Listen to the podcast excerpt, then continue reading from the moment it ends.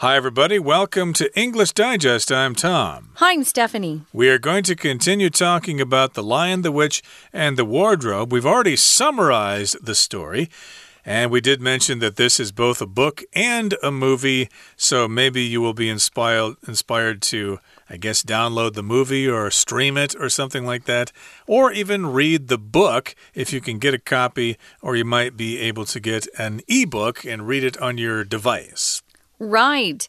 So, the last program we were talking about uh, the rest of the plot. Day one and day two were both about the story of the book or the plot of the book. And we discovered that we had some pretty brave kids. Um, we had a big fight. We had uh, the good guys almost losing, and then Edmund uh, saves the day in a way because he shares with them that the White Witch has no power or no magical power if she doesn't have her wand. And then he goes and tries to break her wand, hurting himself in the process, but it helps them actually defeat the people. And of course, Aslan appears to try to help them fight again. He's come back from the dead, and he's also brought with him a lot of those animals that had been turned to stone by that wicked white witch. And uh, from Tom, what Tom told me, there are several books in the series. It's not just one novel. I think C.S. Lewis wrote, what, seven books all yep. about Narnia? Yep, and three of them were adapted into movies. Uh, and the last one came out in 2010, so it was quite some time ago, but with the magic of the internet, you can probably stream those movies pretty easily if you're subscribing to some service out there somewhere. Yeah. But uh, we're going to continue talking about The Lion, the Witch, and the Wardrobe, the first of the series. But we'll actually talk about some of the ideas in the book, and I believe we'll have some time to talk about the author himself. So let's get to it, everybody. Let's read the entire contents of our lesson now, one time.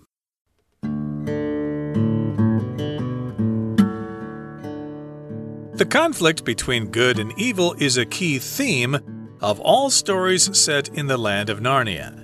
The two forces are firmly opposed, but no matter how strong evil seems, the power of good triumphs in the end.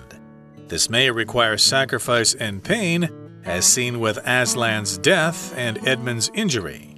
But as Edmund's story demonstrates, good people can make mistakes and be forgiven. In the world of Narnia, good is always rewarded. In The Lion, the Witch, and the Wardrobe, the author, C.S. Lewis, tells a story that he hopes will fascinate children even after they have grown up. In fact, the book is dedicated to his goddaughter, Lucy Barfield, in hopes that she will enjoy it when she is old enough to start reading fairy tales again. The power of stories is another crucial aspect of The Lion, the Witch, and the Wardrobe. Mr. Beaver says Aslan has not been seen in Narnia since before his grandfather was alive. Nevertheless, he and the other talking animals still tell stories of the rightful king and have faith that he will return. In the end, their trust is not in vain. Aslan does return to save Narnia. It stands to reason that Lewis, as a writer and professor of literature at the University of Oxford, would value stories. Growing up, he loved the epic legends of Norse mythology. These grand, sweeping tales inspired the Chronicles of Narnia, a series that includes The Lion, the Witch, and the Wardrobe, as well as six other books. Experience the power of story yourself by immersing yourself in an exploration of Narnia.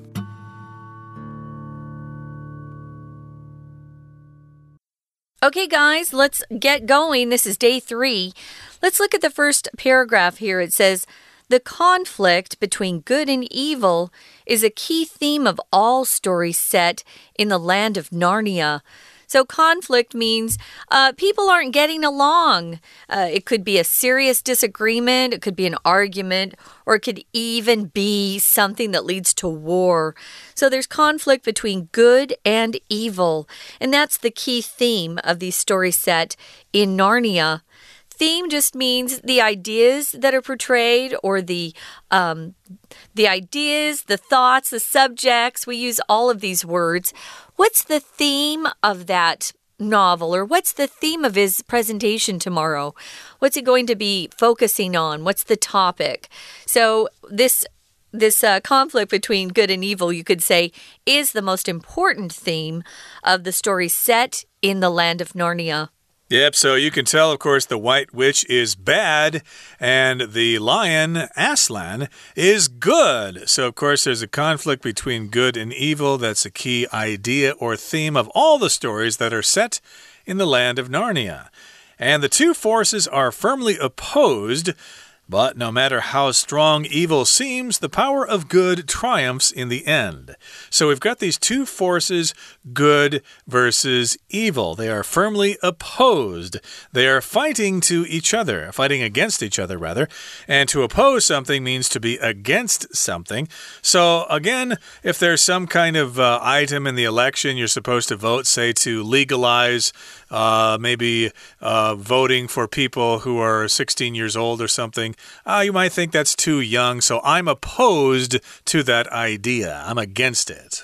Yeah, but no matter how strong evil seems, and remember, it almost looked like they were going to lose the fight at one point. But then Aslan reappears and brings some more creatures with him to help them uh, beat that white witch who is evil.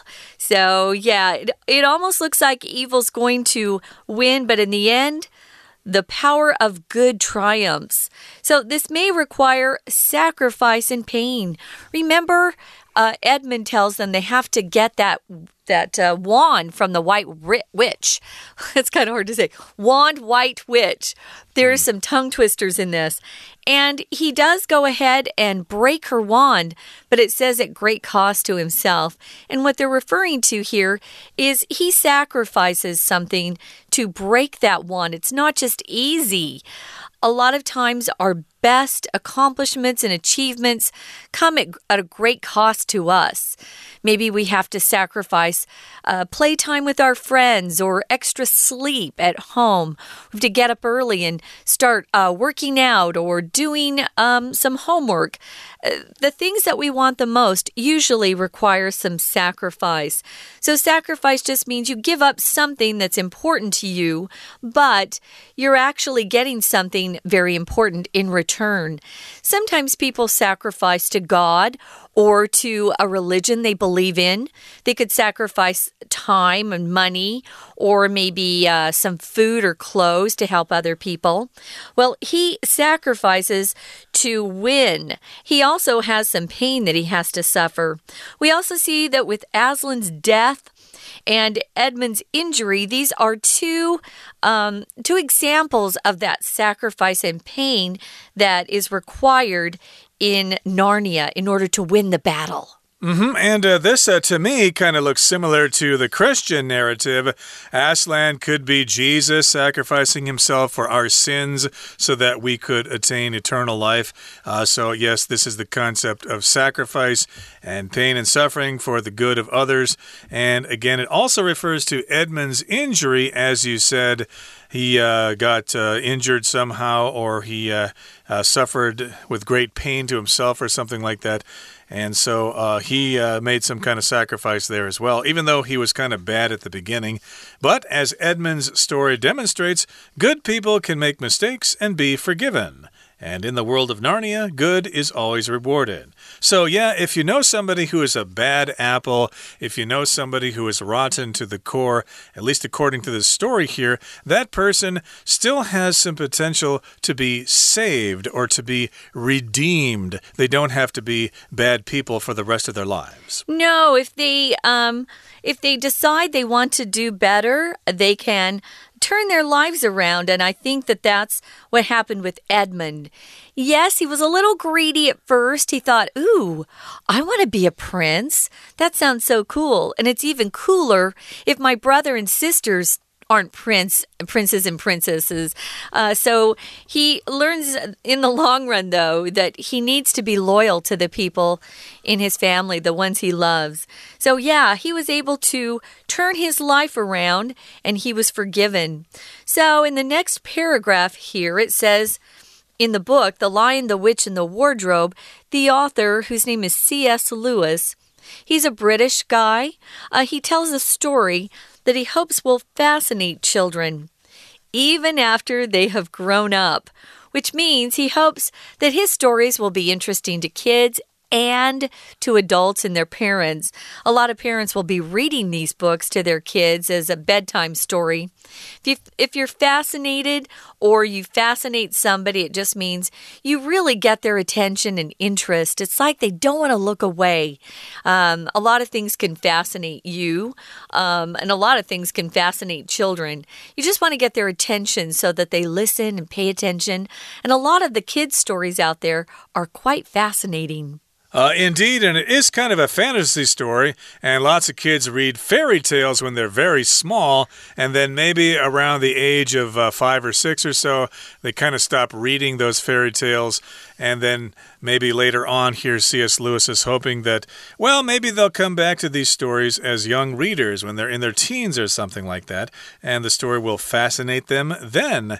And that's uh, when he was referring to them already being grown up, maybe already 15 or 16, starting high school. They still might be interested in reading this book. And I'm also suspecting that uh, lots of adults will enjoy reading these books as well. And in fact, it says the book is dedicated dedicated to his granddaughter, Lucy Barfield. His goddaughter, yeah. Goddaughter. Did I say granddaughter? Yeah. Goddaughter. That's different. Uh, Lucy Barfield is her name, and uh, he uh, dedicated it to her in hopes, or in the hope, that she will enjoy it when she is old enough to start reading fairy tales again. So, a lot of us stop reading fairy tales like I said, maybe when we were around six or seven, because, oh, those are too childish. I don't read fairy tales anymore. But later on, we come back to them because we're kind of interested in those stories from a more adult perspective. Okay, that brings us to the midway point in our lesson for today.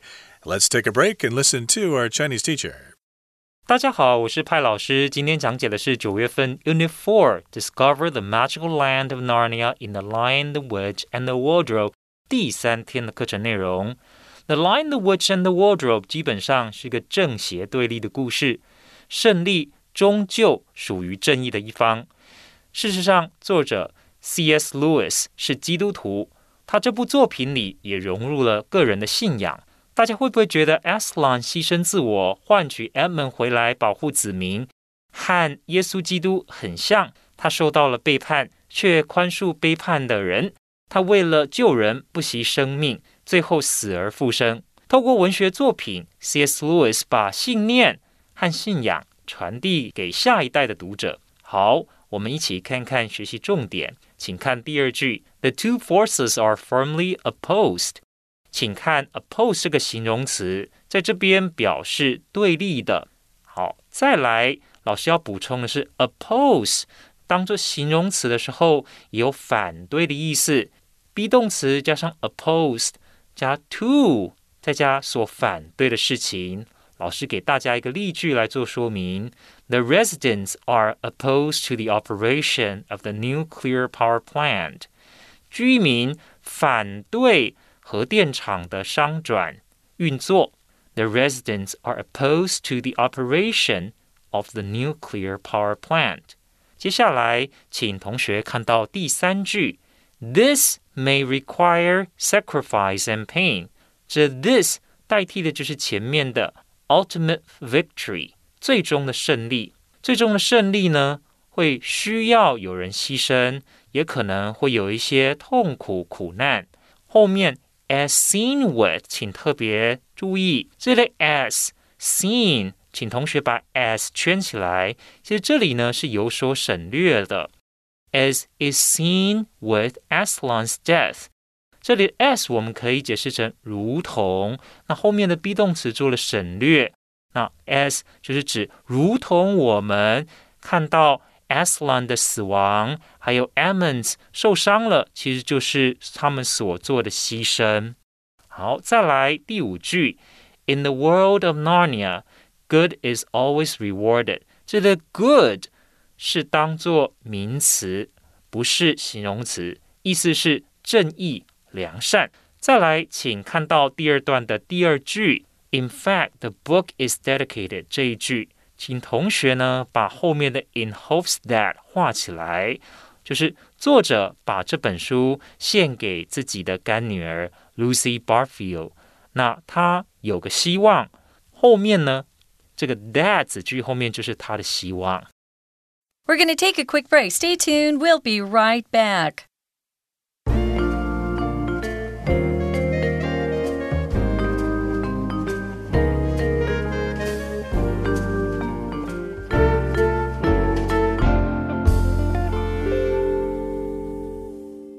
Welcome back, guys. We're talking about uh, The Lion, the Witch, and the Wardrobe, and some of the themes and uh, ideas that are in that uh, in that particular novel. What is our author trying to communicate? What is he trying to express? Well, we know one of the big themes, we're calling it the key theme, is the conflict between good and evil. A lot of times we'll say there are the good guys and the bad guys, and you want the good guys to win. I know I saw one movie one time, Tom, where there were really no good guys. And I just left the theater being depressed. I thought, I need at least someone to cheer for. It turned out the one person I thought was a good person turned out to be the murderer. so I remember thinking, mm, I think I like the good guys to win at the end. Well, if you like the good guys to win, you'll like this book. So these two forces are really opposed to each other they hate each other or they don't agree with each other. And even though evil seems really strong, we see that the power of good triumphs in the end. But as we said earlier, it may require some sacrifice and pain from people.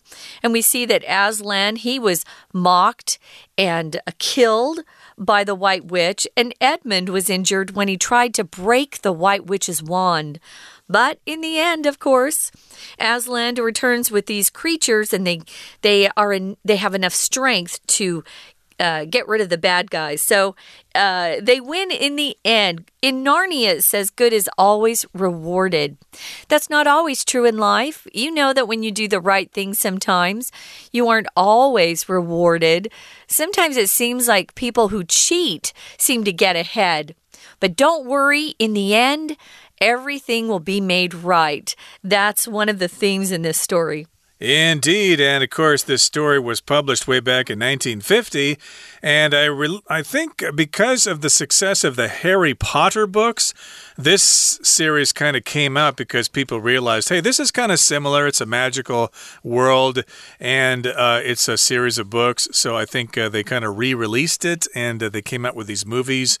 And so we uh, have Harry Potter, I guess, to thank for reintroducing C.S. Lewis to the rest of us for these young readers, fantasy novels, and stuff like that. And remember, we also mentioned that uh, he hopes this story will fascinate children, and he wants to fascinate his goddaughter, Lucy Barfield, because he hopes she will enjoy this book when she is old enough to start reading fairy tales again. Now, the power of stories is another crucial aspect of The Lion, the Witch, and the Wardrobe. I think we all love stories, of course, if you have uh, aunts and uncles and your grandparents and stuff like that. If you get them in the mood, you get them over for dinner or something like that. Hey, you can hear some great stories from the past. You know, hey, what was life like during the 1960s or during the Japanese occupation or something like that? And so the power of stories is important in our lives, and it's a crucial aspect of The Lion, the Witch, and the Wardrobe. Crucial means key, it's important, it's vital. We mentioned that word before. And an aspect, of course, is uh, the way you look at things or a certain uh, a certain uh, way of looking at things here, aspect. It could be a feature of something. So, yes, it's a crucial feature of this book the idea of stories. Right, it says here that Mr. Beaver says that Aslan has not been seen in Narnia since before his grandfather was alive. Remember, he is um, described as being mythical, the mythical Aslan. Uh, it had been so long since anyone saw him they kind of thought maybe he was just a part of a story, part of a myth, but he really was uh, real. So it says here, nevertheless, he and the other talking animals still tell stories of the rightful king and have faith that he will return one day. Now, if you're described as being a rightful king, it means you deserve to be king. You may not be king currently, but you're the rightful king. Maybe someone bad or evil has stepped in and taken your place. But most people who are good inside know that that person's not really the king. The real king was Aslan. Now, in the end, as you know, their trust is not in vain. If something's in vain, it means it's wasted. It's just not uh, useful. If you work and do something for school and all that effort was in vain. It means, oh, you put so much work into this project, but you didn't get the grade you thought you would. Oh, it was all in vain. Here it says their trust is not in vain. So it paid off that they trusted that Aslan would one day return because he did. Right. This might have some religious overtones here because I think in Christianity they're kind of waiting for the second coming of Christ or his return. So maybe this is kind of a parallel here with the lion coming back to save Narnia. And here in the final paragraph it says, It stands to reason, it's reasonable, it's logical, that Lewis, as a writer and professor of literature at the University of Oxford, would value stories. So, yeah, we can basically make this assumption because he was a writer, because he was a professor of literature at Oxford. Well, then, therefore, it stands to reason, it's logical, that he thought stories were very important. He probably talked to a lot of people and collected stories and wrote them down and, and came up with these stories for all of us to enjoy. Yeah, he loved stories, didn't he? Uh, it's uh, interesting that as he was growing up, he loved the epic legends of Norse mythology. Norse. What does Norse mean? Well, it's uh, connected to Norwegian tales. So, old, old tales. Again, we're using the word mythology. So, these are stories from long, long ago. They were grand, sweeping tales. If something's grand, it's very large. Sweeping means it happens over quite a while, quite a few years. Um, we use it a lot when we're talking about really long movies or long books or epic poems. They're sweeping tales, and they inspired his Chronicles of Narnia. So, Chronicles uh, is used sometimes in newspaper titles. Sometimes I'll see uh, a newspaper title, what they've named itself, and they'll have Chronicles in there. Chronicles, though, just means a history of some people. So, the Chronicles, or the history of Narnia, uh, was a series, as Tom said, it included seven books. So, a series of books would mean the first book and then the, the books that followed were were also part of the same series. They had the same characters, but the story just continued in different ways. Right, so it's a series of books, as we've said, seven books there, and three of which were made into movies. And so this is the first book in the series. And of course, there are six other books in this series as well. And, uh, you know, I'm not a big fan. I never read all the Harry Potter books, but aren't there like seven books in the Harry Potter series as well? Six, seven, or eight, seven. Something I read like them that. all. I don't. I don't remember how many, but boy, they were good. yeah, lots of people like that kind of Yeah. stuff, but uh, I'm not really into fantasy so much. I liked fantasy when I was younger. Like I read the Lord of the Rings trilogy or whatever that was back when I was in high school, but Uh-huh. I haven't come back to that since then. So, yeah, check this out. Read this book or see the movie and experience the power of story yourself. Uh, I'm sure you all know the power of stories, and you can immerse yourself in an exploration of Narnia. So, yeah, I guess it's kind of a fantasy book. You can lose yourself in this imaginary world and maybe imagine yourself being there as well. Uh, to immerse yourself just means to place yourself in a certain situation and surround yourself with that thing. It's time now to turn things over to our Chinese teacher. 如果大家对基督教有些认识， 应该会知道信仰的重要。相信是有力量的，透过信而得永生。C.S. Lewis 也在《The Lion, the Witch and the Wardrobe》里面传达了相信世代传承的故事是有力量的。Although Aslan has not been seen in Narnia since before Mr. Beaver's grandfather was alive, all the talking animals believe that he will return to save Narnia, and he does in the end. 大家都相信有一天 Aslan 会回来拯救大家，而他也确实回到了 Narnia 来拯救大家。好，我们一起看看学习重点。最后一句的 in vain，好，in vain 呢，就是白费力气、徒劳无功。All your effort will pay off in the end. Your hard work will not be in vain. 你所有的努力最终都会获得成果，你的努力不会白费的。那有个很相似的片语叫做 to no avail。To no avail, A V A I L，同学可以记起来，这表示一样是徒劳无功的意思。举个例子来说，The workers protested, but to no avail，就是工人抗议了，不过没有成效。The workers protested, but to no avail。接下来，请看到第三段，stand to reason 这个片语，这个片语的意思是想当然耳。不难理解。好，我们举个例子来说：If all my sister's friends don't want to go to the party, it stands to reason that she won't want to go either. 如果我姐姐的朋友都不想要去参加这个宴会，那当然 不难理解，我姐姐也不会想去。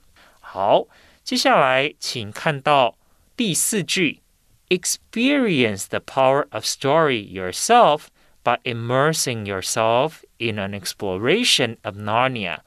请同学把 immersing yourself 画起来。Immerse oneself in something 就是投入什么、沉浸其中的意思。比方来说 ，The scholar is completely immersed in his research。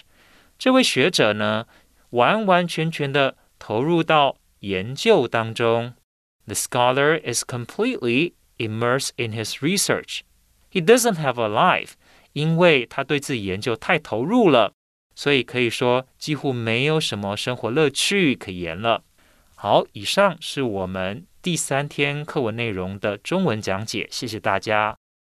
We hope you enjoyed this, guys, and if you have a chance, pick up a copy of the Lion, the Witch, and the Wardrobe, we don't think it'll be too difficult for you.